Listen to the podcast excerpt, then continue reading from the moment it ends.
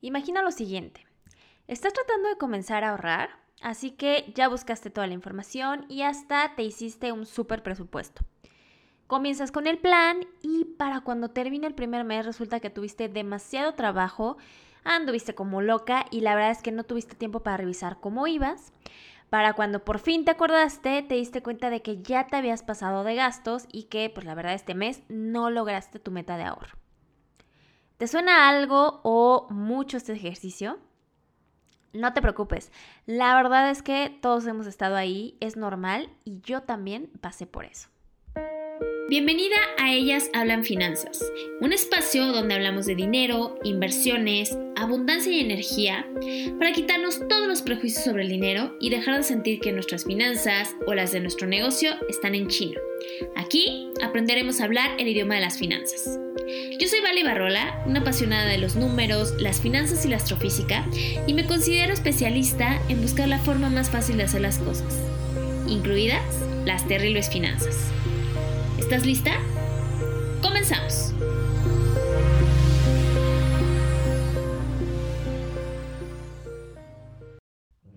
Hello, ¿cómo estás? Bienvenida de nuevo a este podcast.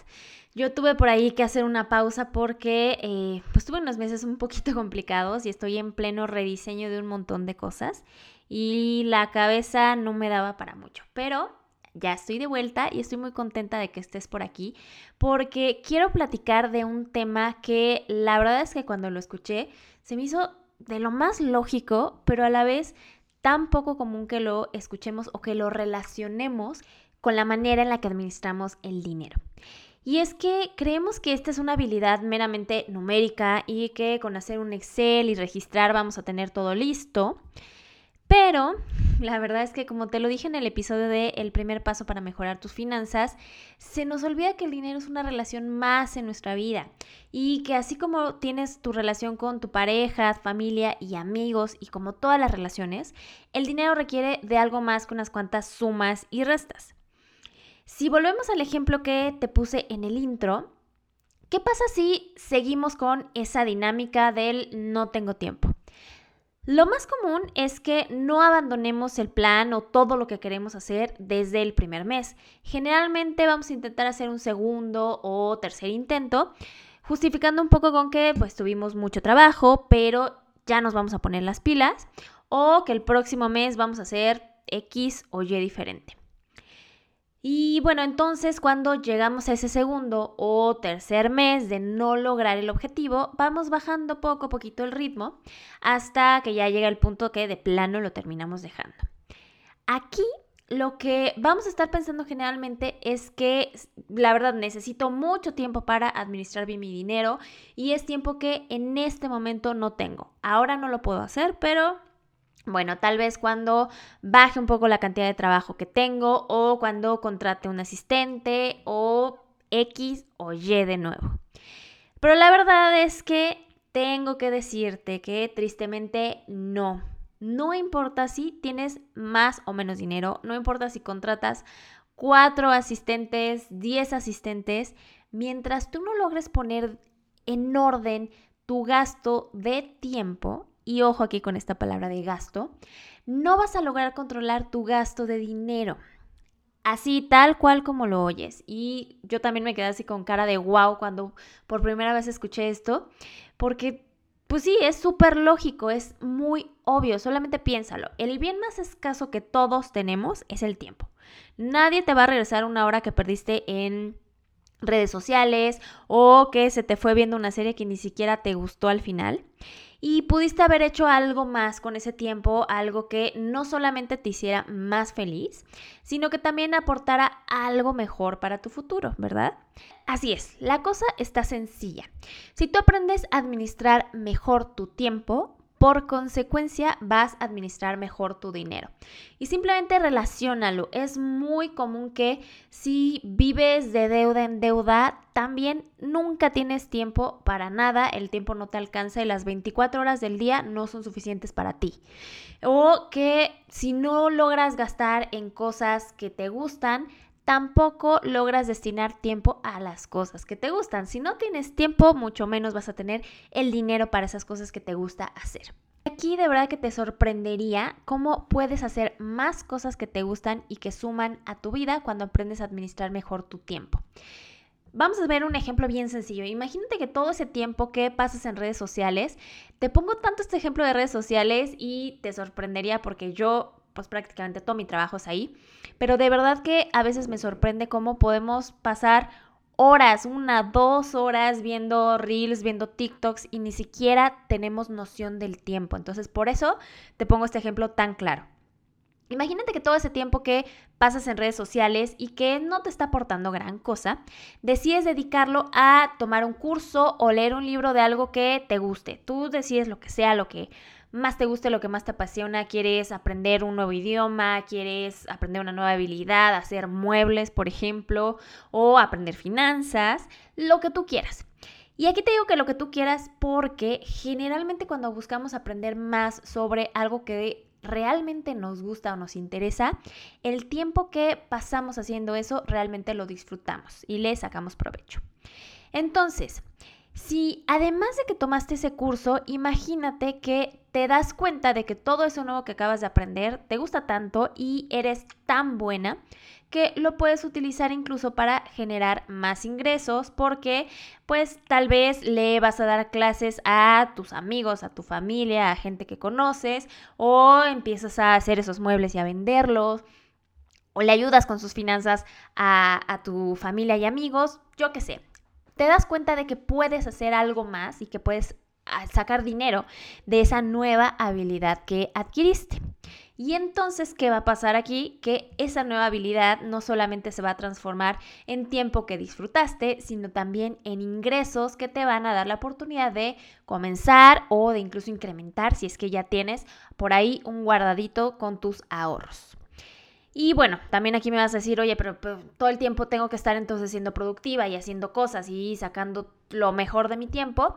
No, tampoco se trata de estresarse y de pensar que todo el tiempo se tiene que emplear en actividades productivas, pero aquí lo importante es que el tiempo que tú estás dedicando en lo que sea que estés haciendo, sepas que es dinero bien empleado, que te sientes a gusto, te sientes tranquila con lo que estás haciendo. Así estés descansando o estés viendo una película, lo importante es que esos, esos tiempos se sientan bien para ti, que sientas que dormiste lo que debías de dormir, que tus actividades de esparcimiento, cuales que quieras que sean, eh, de verdad te hacen sentir mejor y que logras identificar en qué si quieres gastar tu tiempo, cuáles son tus prioridades para gastar ese tiempo. Y fíjate que de nuevo estoy utilizando esta palabra de gastar.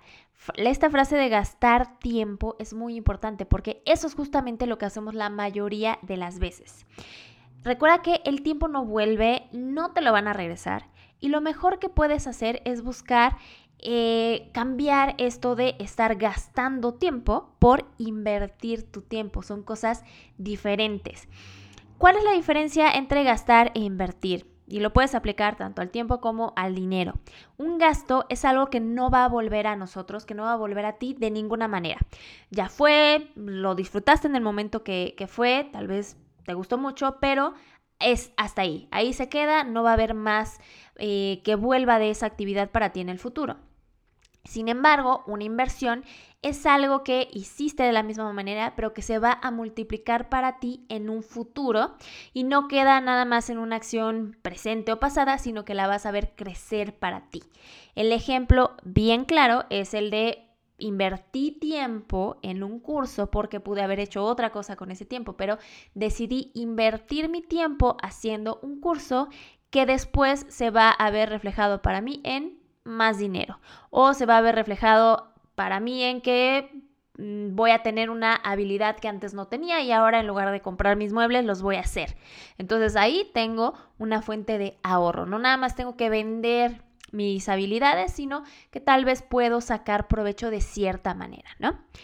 Entonces, como te ponía eh, este ejemplo de invertir tiempo, vas a tener rendimientos en el futuro al aprovechar nuevos conocimientos o al tener nuevas habilidades que antes no tenías o simplemente al descansar lo que deberías de descansar en lugar de estar viendo redes que te están quitando el sueño, tal vez por las noches, y no eres lo suficientemente productiva como deberías de ser, ¿no?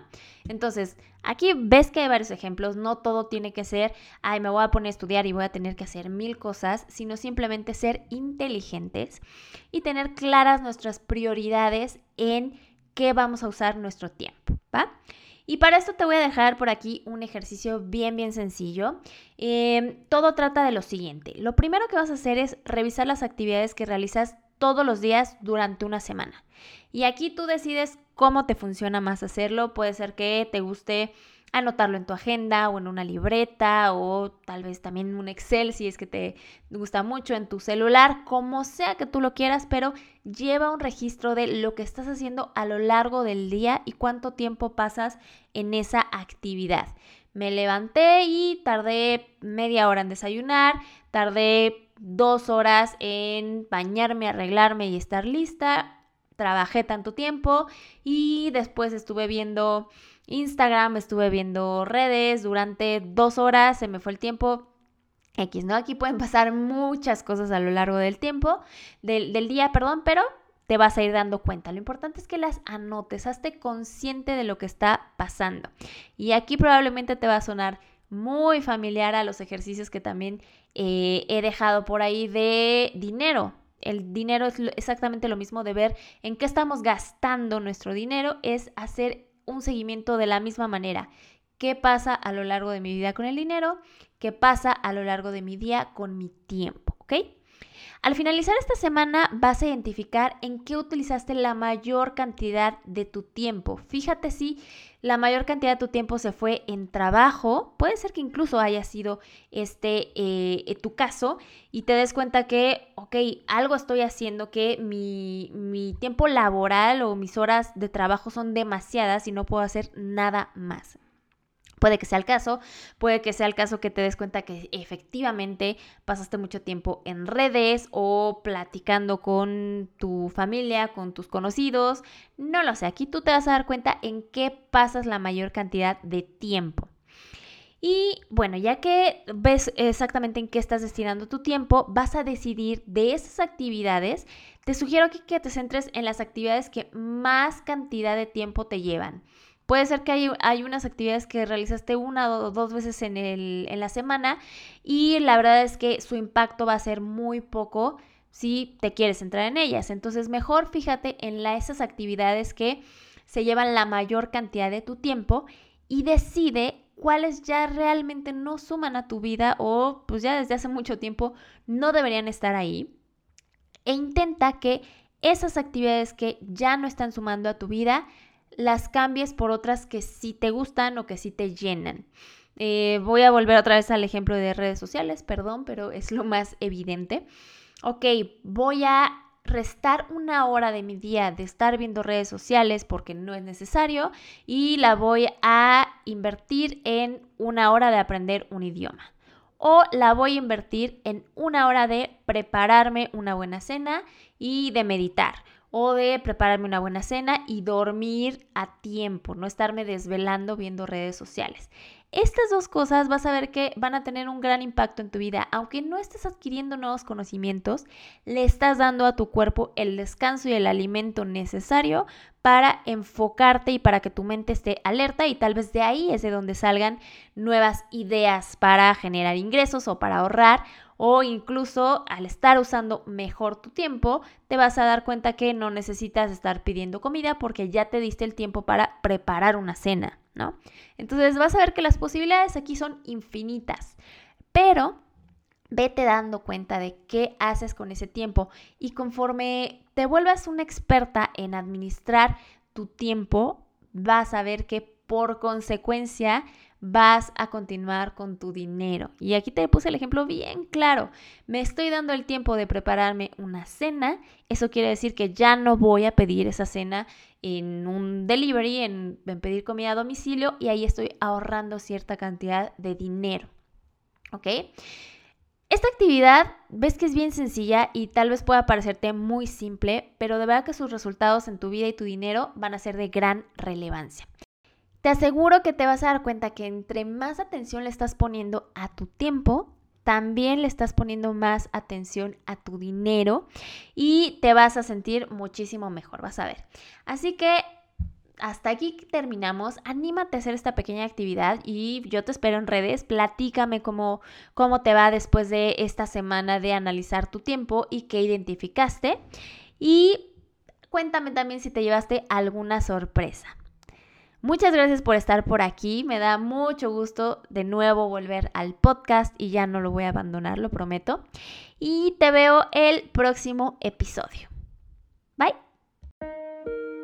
Gracias por escuchar Ellas Hablan Finanzas.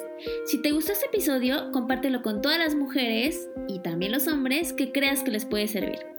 Recuerda que puedes encontrar más recursos e información de valor en mi Instagram, arroba vale-ibarrola, y en mi página www.valeibarrola.com. Nos escuchamos en el próximo episodio. Bye.